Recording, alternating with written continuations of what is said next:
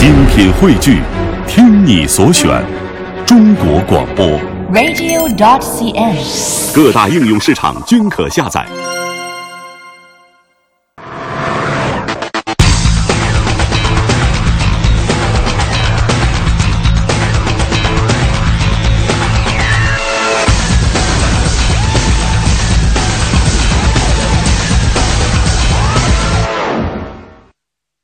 我身边的这两辆车呢，大家都应该已经不陌生了。我右手边的这辆呢，就是2003年上市的第一代马自达六，在当时看来，它的外观真的是非常的惊艳，所以有着一个非常不错的销量，直到今天它也依然被生产和销售着。而我左手边这辆呢，就是在2008年在国内上市的第二代马自达六，它的名字呢叫做马自达六锐意，不过它的销量比起它的这位前辈来，可真是打了一个不小的折扣。在去年，马自达呢又推出了第三代马自达六，叫做 Atenza。就在同年呢，它也被进口到了国内，不过只有2.0的车型。呃，刚刚进口的时候，我的朋友就买了一辆，不过没多久呢，他就开始很担心地问我，呃，Atenza 会不会国产呢？什么时候国产呀？那我现在想告诉我那位朋友一个很不幸的消息，Atenza 已经正式的国产了。另外呢，还有一个更加不幸的消息。就是国产的 Atenza 不仅仅有2.0的车型，它还推出了一款2.5的车型。所以我们今天的主角呢，就是这辆国产的阿特兹。另外，国产的阿特兹还有一个正式的中文名，叫做阿特兹。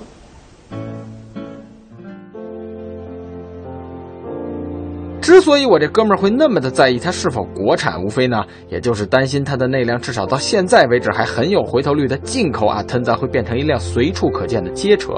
确实，单从外观上来看，作为混动设计语言的核心代表车型，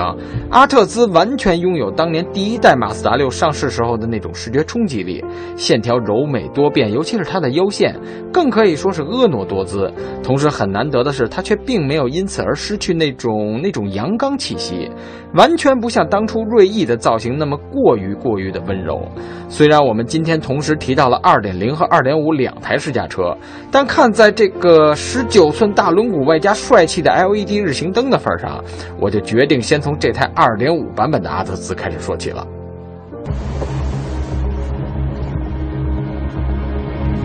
它所装配的这台具备了创驰蓝天技术的四缸自然吸气发动机呢，我在之前测试马自达的 CX-5 的时候就已经体验过了。我先不谈什么双循环、什么四并二并一排气系统等等这些技术名词，就单从驾驶表现来看，在现如今的四缸自然吸气发动机阵营里，它真的算是非常优秀的了。在三千到六千转这个转速区间里，它随时都能够爆发出那种那种很持续而且是很强劲的动力。我们实测的零到一百公里每小时的加速时间呢是八点一四秒，这个成绩甚至已经超过了那台装配了二点五升 V 六发动机，而且还是后驱的锐志了。前段时间我们在北京跑油耗的时候，这个所谓的创驰蓝天技术呢，的确给了我们不小的惊喜。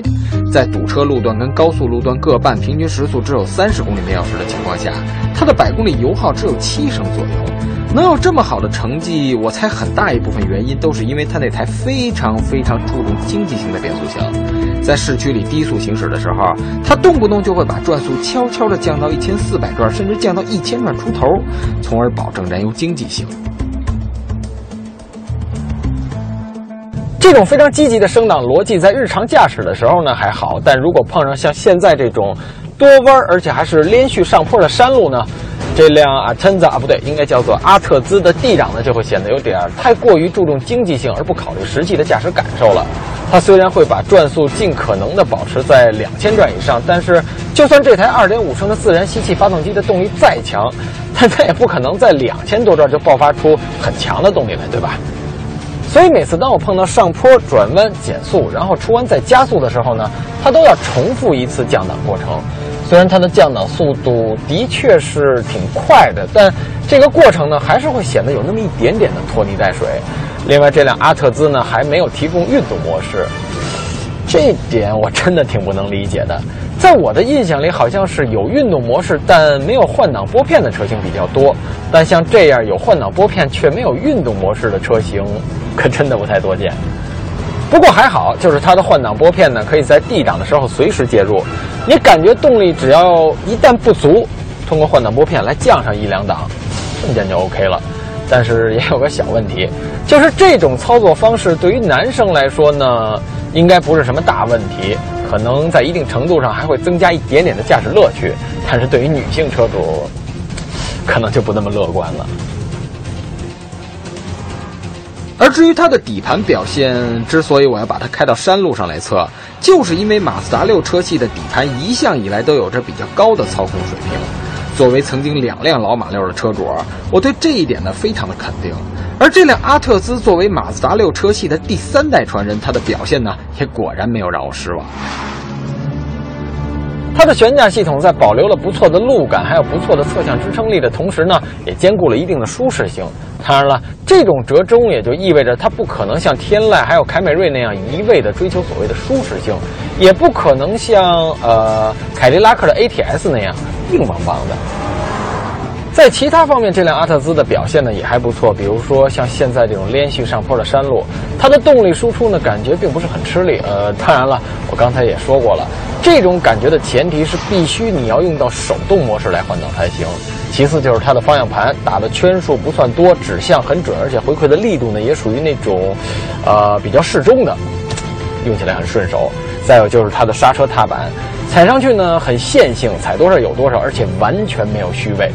非常能给驾驶者信心，不错。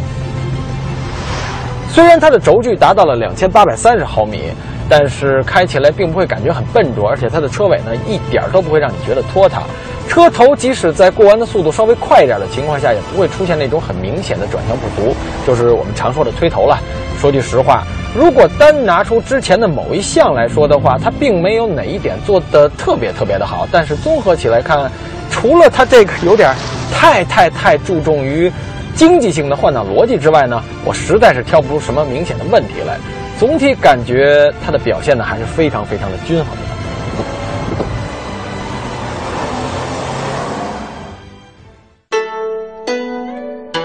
下面呢，我们再来聊一聊这辆2.0的阿特兹。不过这次我们不要再像刚才似的那么的激烈了。刚好福州的朋友也教育我，干活呢一定要注意劳逸结合。所以现在我要先喝上一泡茶，让我们坐下来慢慢聊。